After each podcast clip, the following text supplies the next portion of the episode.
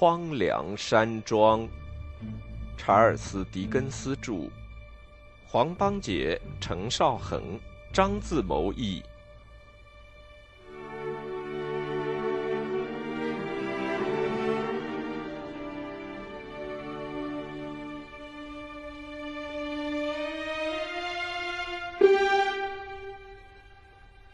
第四十一章，在图金霍恩先生的房间里。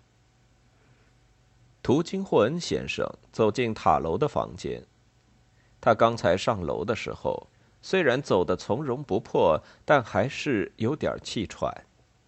他脸上有一种表情，好像他心里已经卸下了什么重担，这会儿正暗暗的感到满意。他是个喜怒不形于色的人。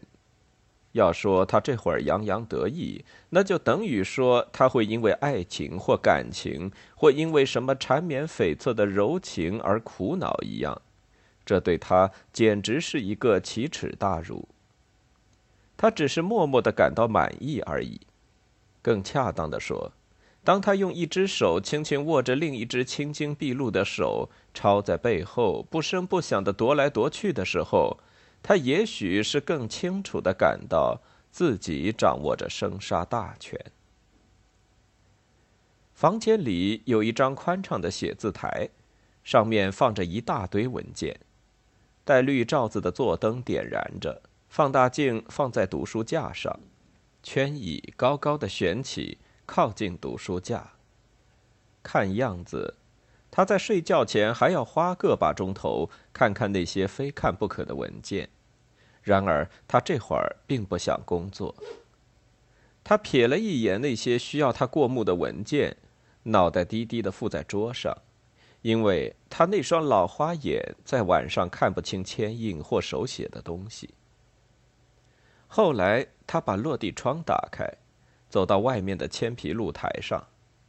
他在那里也是手抄在背后踱来踱去。好像在楼下讲了那个故事以后，这会儿正需要定一定心。如果说像他这样冷酷的人也需要定一定心的话，有过这么一回，像图金霍恩先生这么精明的人，居然也会在繁星下，在塔楼的露台上走来走去，抬头望天占卜算命。今天晚上，星斗满天。但在月亮的映照下，未免显得有点暗淡。他在铅皮露台上不慌不忙的来回踱着的时候，如果是在寻找他那颗本命星，那么那颗星也只能是暗淡无光的，因为在尘世间代表他的是个毫无生气的人。如果他是在占卜自己的命运。那么他的命运也可能是用别的记号标志出来，不过不是远在天上，而是比较近，可以由他自己来掌握。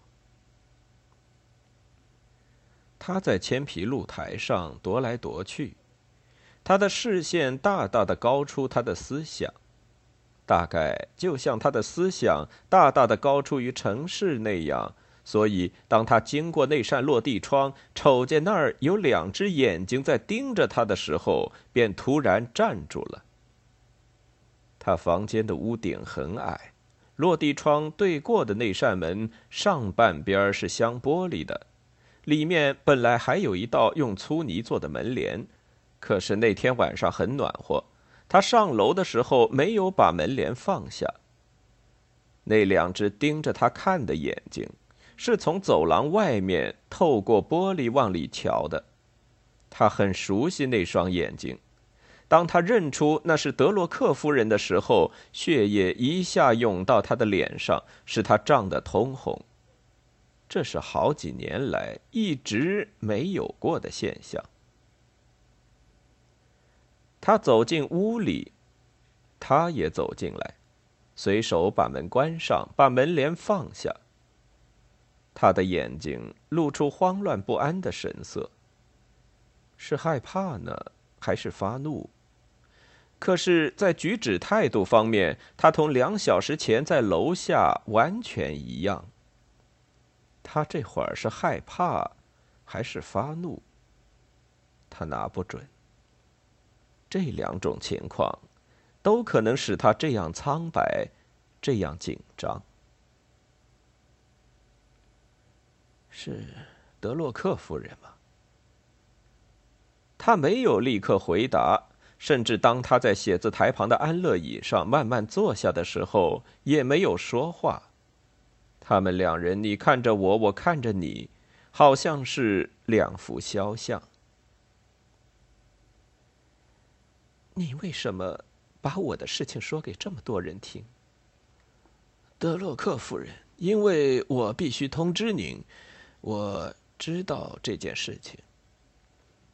你知道这件事情有多久了？我很早以前就怀疑这件事儿，不过只是最近才知道详情。几个月以前吗？几天以前知道的。他站在他面前，一手扶着椅背，一手插在老式的背心和衬衫褶边里面。自从她嫁给德洛克爵士以来，她在他面前站着就一直是这个姿态。她还是那样拘泥礼节，那样的不亢不卑，整个人也还是那样阴险冷酷，而且也还是那样与人保持着一段距离。这段距离。无论怎样也没法缩短。那个可怜的姑娘的事情是真的吗？图金霍恩先生低下头，然后又抬起来，好像不大明白这个问题似的。你知道你刚才说了些什么？那是真的吗？他的那些朋友也知道我的事情吗？是不是已经闹得满城风雨了？是不是墙上到处写着，街头巷尾都已经议论纷纷了？原来是这样，又是生气，又是害怕，又是害羞，三种情绪一个强似一个。这女人把这些激烈的情绪硬压下去，该是有多大的魄力呀！图金霍恩先生看着他的时候，心里想的就是这个。他在他的注视下，那两道难看的灰眉毛比平时皱得更紧一些。不，德洛克夫人，这是一个假定的情况。只有在类斯特爵士无意中对这件事情采取粗暴的态度，才会引起。不过，如果他们知道了我们所知道的事情，呃，这也可能会成为真实的情况。这么说，他们还不知道是不是？不知道。在他们知道这事儿之前，我能不能救救这个可怜的姑娘，免得她受到侮辱呢？说实在的，德洛克夫人，图金霍恩先生回答说。我对这个问题没法给您一个满意的回答。图金霍恩先生注意的看着他在做内心的斗争，不免怀着强烈的好奇心想到：这女人的魄力和毅力还真是惊人。先生，他说道。有一阵子，他为了说的清楚一些。不得不用全身的力量让嘴唇不要哆嗦。我想把话说明白一点。你所假设的情况，我并不否认。我早就料到这一点了。朗斯威尔先生上回来的时候，我就像你现在这样，感到这种假设的真实性。我很清楚，如果他有机会了解我的真实情况，他一定会认为。那个可怜的姑娘受到我这个大人物的垂青，是个很大的侮辱，哪怕这是不自觉的，而且只是暂时的。不过我很关心她，或者说，我以前很关心她，因为我现在已经不再属于这个家庭。如果你能够体恤我这个被你踩在脚底下的女人，而记住我所说的话，那我一定非常感激你。图金霍恩先生一直很留心的听着，这时装出自卑的样子，耸了耸肩，拒绝了这个要求，同时还微微皱着眉头。你在揭露我的面目之前，倒是先让我有个心理准备。对于这一点，我要谢谢你。你对我有什么要求吗？我需要解除夫妻关系吗？我要是对我丈夫说明你发现的事情是真实的，从而在解除夫妻关系方面取得他的同意，是不是这就能保全他的名誉，使他免受攻击和痛苦呢？你要我给你立下什么证据吗？我马上就写，我已经都准备好了。他会写的，律师暗自想到。你看他拿着鹅毛笔的那只手多么坚定！我不想麻烦您，德洛克夫人，还是劝您保全自己的名誉吧。你也知道，我早就等着这样的事儿了。我既不想保全自己的名誉，也不指望别人保全我的名誉。你对我做的事情已经够糟的了。你对我还能做出什么更糟的事儿？你就干到底吧，德洛克夫人。我不打算做什么事情。等您把话说完了，我再冒昧的说几句。按理说，他们现在无需乎在你看着我，我看着你了。可是，在这段时间里，他们一直是这样，而天上的星星。也透过敞开的窗户看着他们俩。远处的林地沐浴在月光下。这里的宽大的底宅和那里的狭窄的坟墓一样的寂静。是啊，狭窄的坟墓。在这个寂静的夜晚，注定要把最后这个大秘密同图金霍恩生前的许多秘密埋葬在一起的那个掘墓人和那把铲子在哪儿呢？那个掘墓人诞生了没有？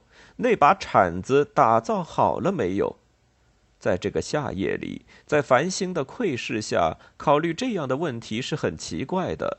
不过，不考虑这样的问题，也许就更奇怪了。什么忏悔、后悔，或是感触，那我就不多讲了。德洛克夫人又接着说。就是我讲了，你也不愿意听，那就算了吧。那些话不是说给你听的。他装出不以为然的样子，但是他轻蔑的摆了摆手，止住了他。我要跟你讲的是别的故事，完全是另一回事。我的珠宝都藏在原来的地方，一找就可以找到。我的衣服也是那样，我所有值钱的东西也是那样，请你跟大家说，我带走了一些现金，可是钱数不多。为了避免引起注意，我穿的是别人的衣服。我出走了，从今以后下落不明。你要把这些话告诉大家。我对你没有别的要求了。对不起，德洛克夫人。途经霍恩先生无动于衷的说：“我不大明白您的意思。您出走？对，这里的人都不知道我的下落。我今晚就离开切斯尼山庄，现在就走。”图金霍恩先生摇摇头。德洛克夫人站了起来，但是图金霍恩先生只是摇摇头，他的手既没有从椅背上移开，也没有从老式的背心和衬衣的褶边拿下来。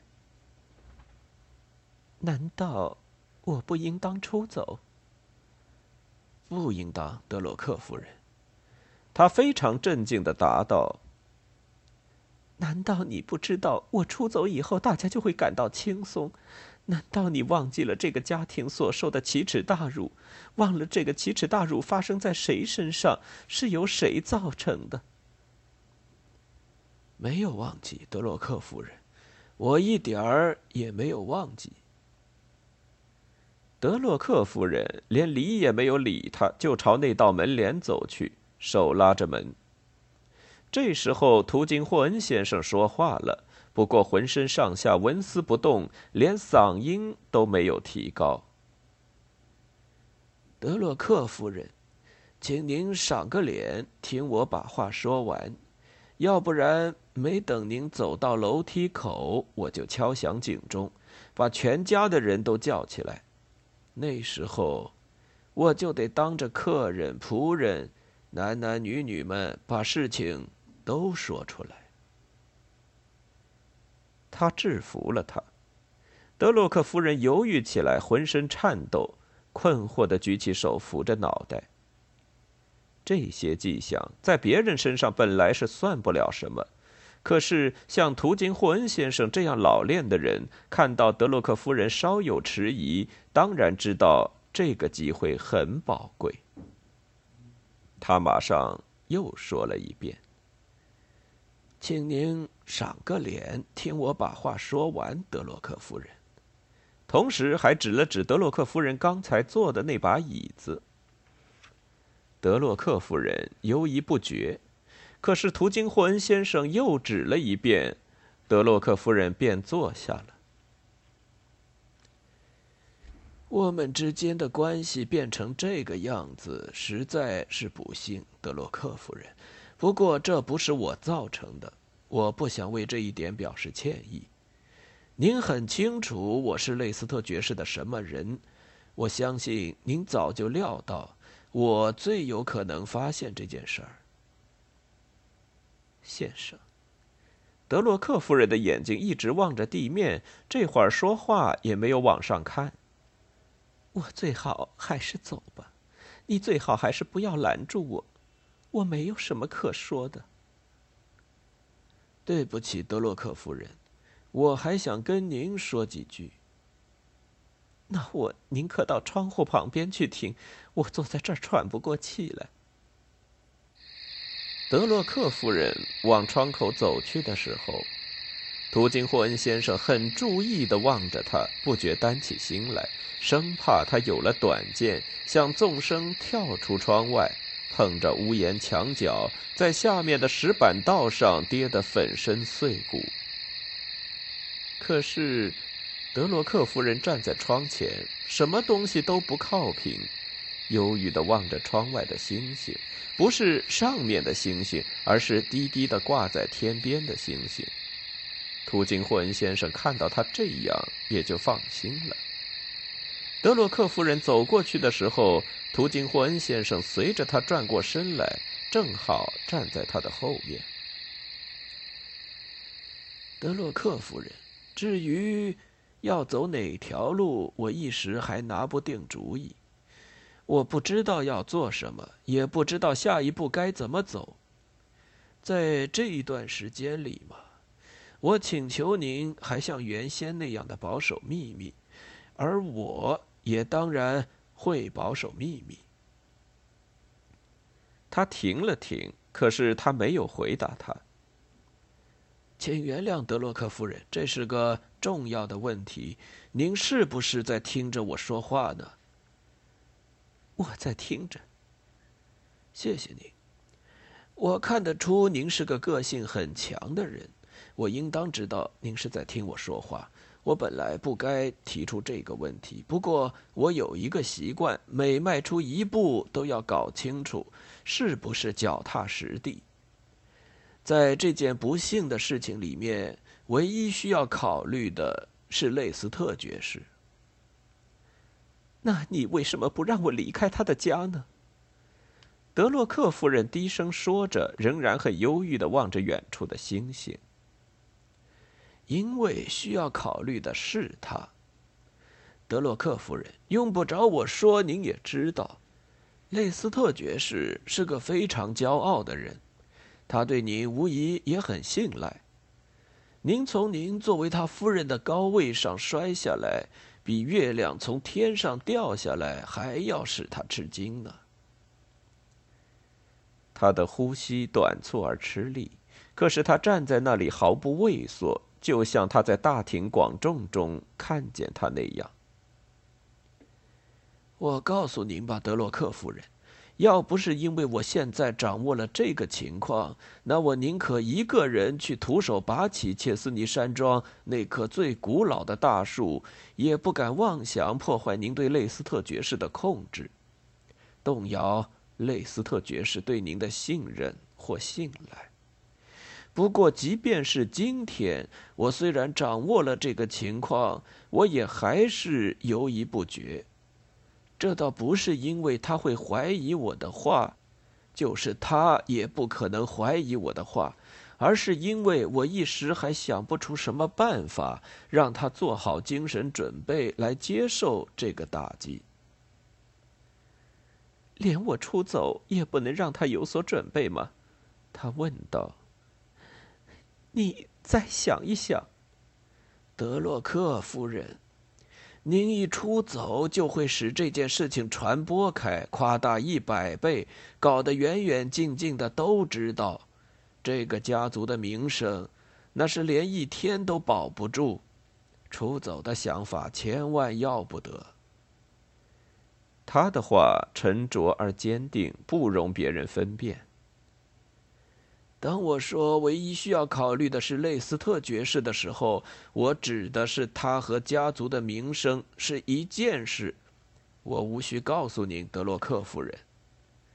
图金魂先生说到这儿，态度变得非常的冷淡。类斯特爵士和贵族阶层，类斯特爵士和切斯尼山庄，类斯特爵士和他的祖先以及他的世袭财产。是不可分割的。你接着说。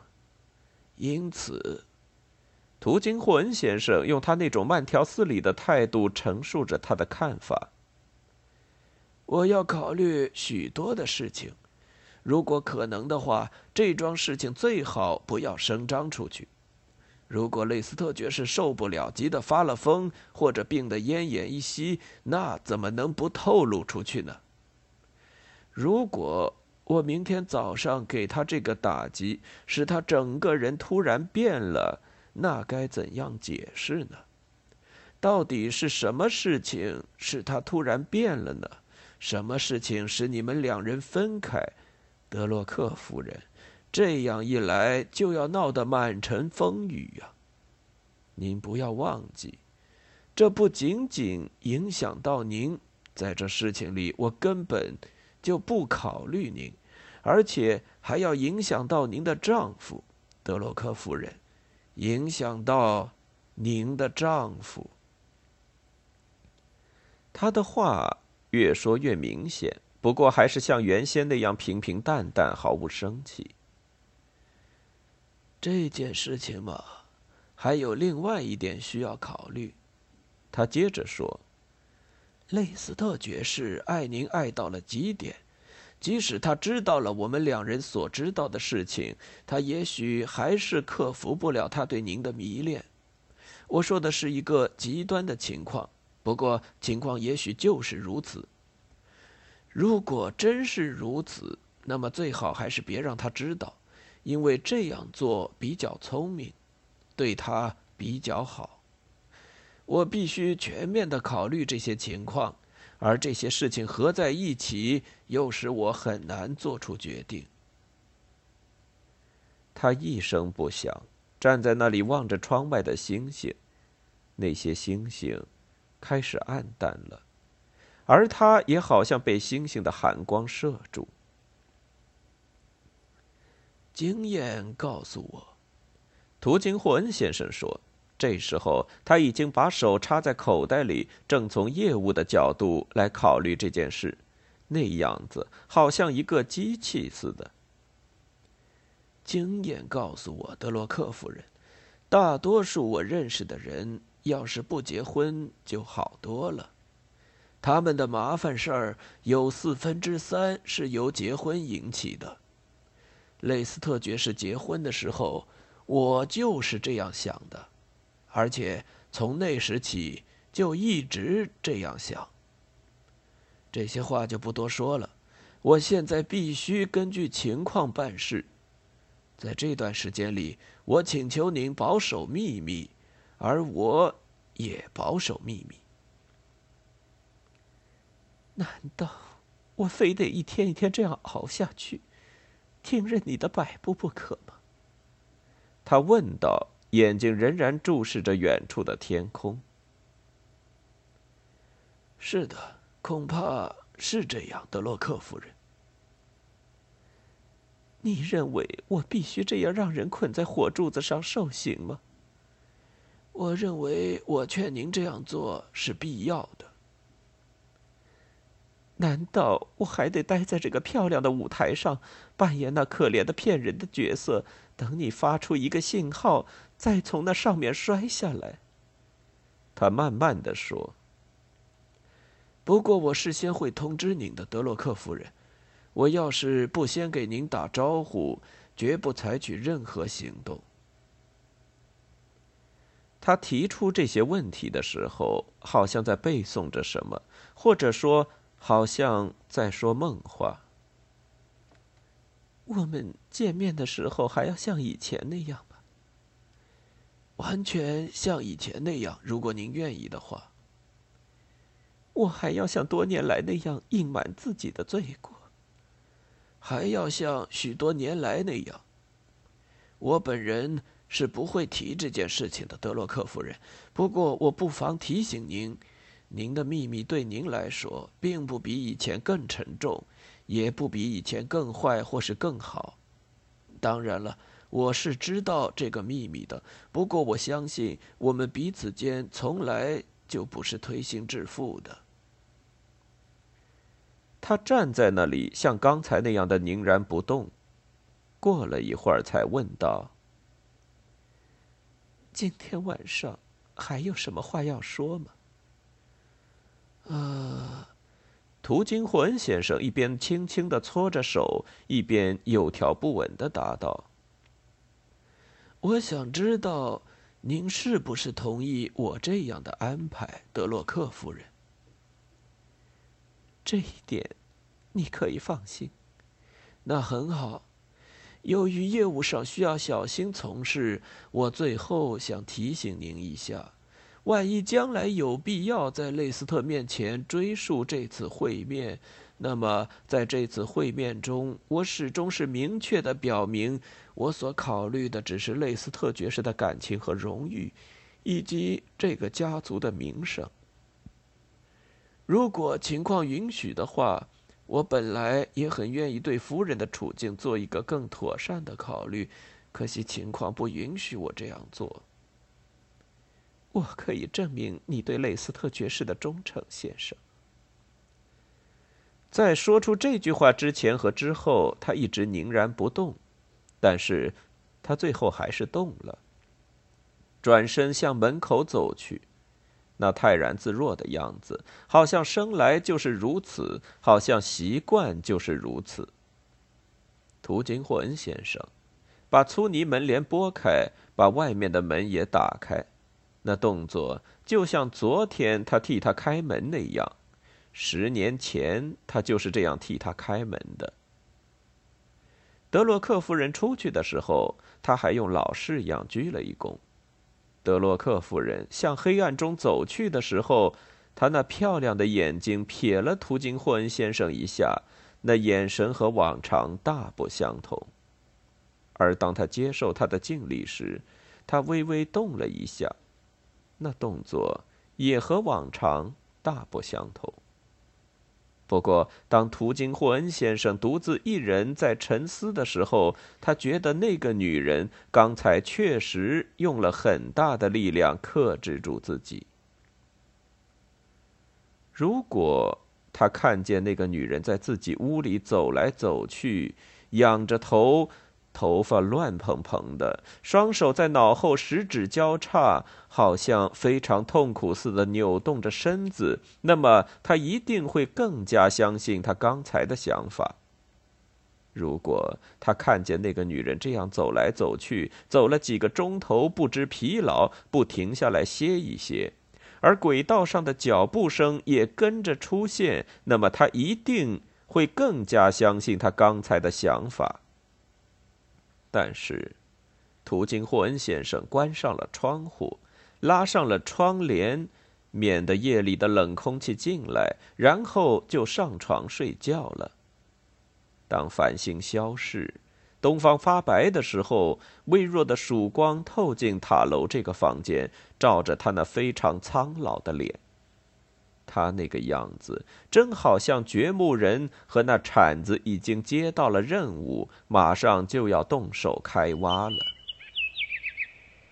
同样微弱的曙光也照着类斯特爵士，他正放下架子，做着贵人的梦，原谅这个幡然悔悟的国家。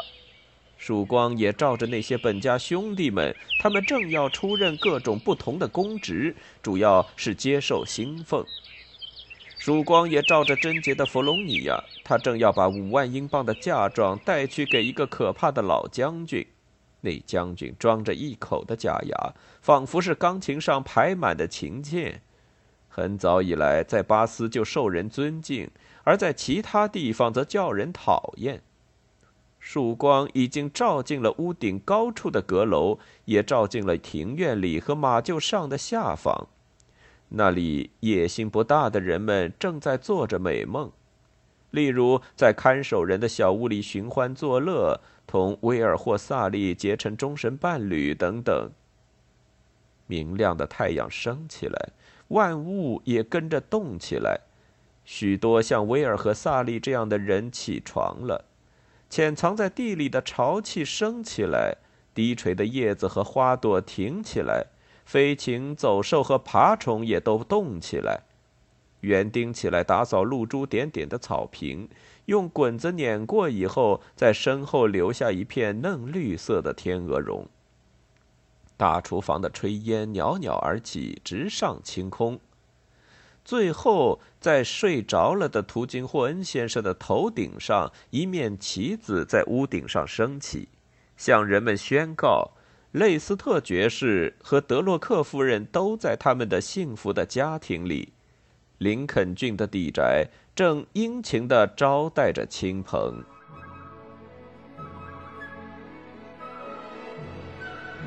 荒凉山庄。查尔斯·狄更斯著。